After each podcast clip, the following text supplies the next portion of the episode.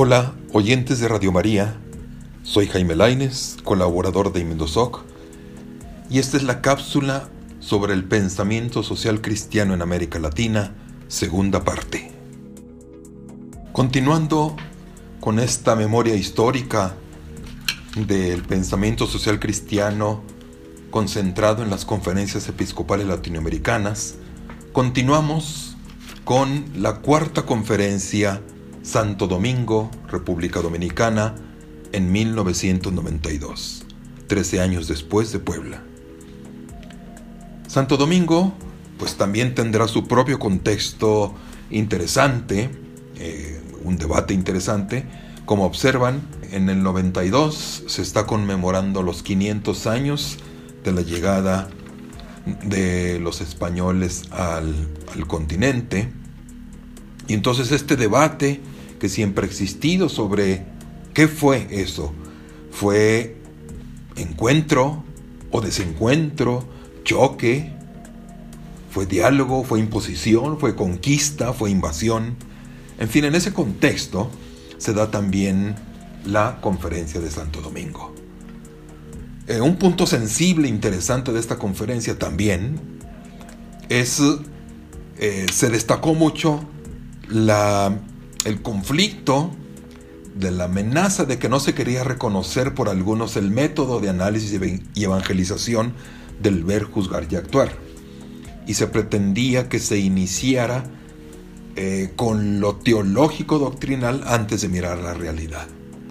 Hay un fuerte debate en esto y en fin, para algunos sí se acabó diluyendo el método originalmente generado en Medellín y confirmado por Puebla. En fin, es un punto interesante que nos parece resaltar. Bien, pero bueno, más allá de esto, ¿qué eh, originalidad tiene esta conferencia? Bien, eh, pues reafirma la opción preferencial por los pobres en continuidad, con decisión renovada, con las conferencias anteriores. En ese sentido, los pobres como rostros específicos. Aquí también eh, Santo Domingo va a proponer sus propios rostros, rostros desfigurados por el hambre, consecuencia de la inflación, de la deuda externa y de las injusticias sociales. Los rostros desilusionados por los políticos que prometen pero no cumplen. Los humillados a, causa de su propia cultura que no es respetada y despreciada.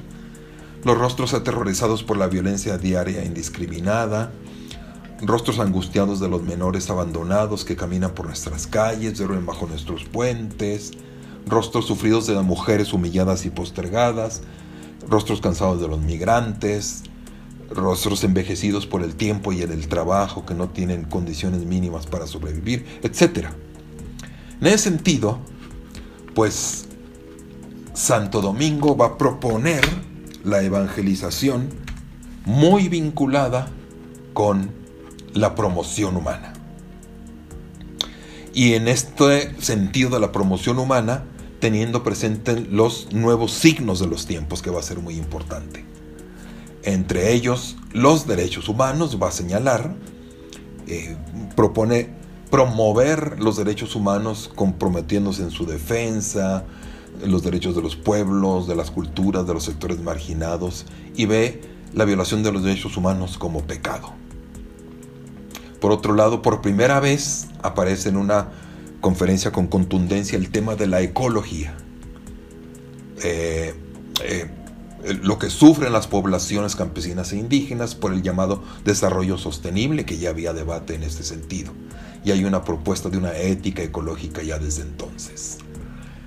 Bien, eh, respecto al orden democrático, dice, pues sí, la democracia se ha afianzado en los países, pero es una democracia deteriorada por corrupción, por distanciamiento de las élites partidistas, por los vacíos programáticos, desatención de lo social y político-cultural, eh, gobiernos que no son orientados al bien común, etc. Entonces, pues sí, Santo Domingo va a promover una evangelización inculturada, tanto en la urbe como en lo rural, pero específicamente va a poner el acento en un continente multiétnico y pluricultural Y en ese sentido su propuesta más clave va a ser la evangelización inculturada. La inculturación del Evangelio, reconociendo en los pueblos las semillas del verbo sembradas en los pueblos y culturas, específicamente respetando las cosmovisiones indígenas, lo cual va a abrir la puerta posterior para el camino de las teologías indias. Bien, pues este es Santo Domingo de manera muy, muy breve. Y vamos a la última conferencia, la quinta conferencia CELAM, Aparecida, Brasil, 2007, 15 años después de Santo Domingo. Es un documento amplísimo y se va a centrar alrededor de la palabra vida. Discípulos y misioneros de Jesucristo para que nuestros pueblos en Él tengan vida. Una cosa notable, va a recuperar el método del ver, juzgar y actuar. Y entonces por eso ya desde el capítulo 2 está la mirada de los discípulos misioneros sobre la realidad. Y uno de los acentos es la globalización la crisis de la cultura y de las sociedades actuales por la globalización, pero sobre todo la globalización del mercado que cosifica, por el consumismo, por el individualismo, por el economicismo, concentración del poder, riquezas, exclusión, etc. Entonces, esa va a ser como la clave, la clave principal de Aparecida. Eh, el centro, dice Aparecida, está en la persona de Jesucristo. El discípulo misionero nace del encuentro personal con Jesucristo y lleva el Evangelio de la vida a los pueblos del continente. La visión de la iglesia y del cristiano consiste en anunciar a nuestros pueblos la vida nueva en Cristo, vida en todas las dimensiones y para todos sin exclusiones. La promoción de la dignidad humana se hace urgente y exigente.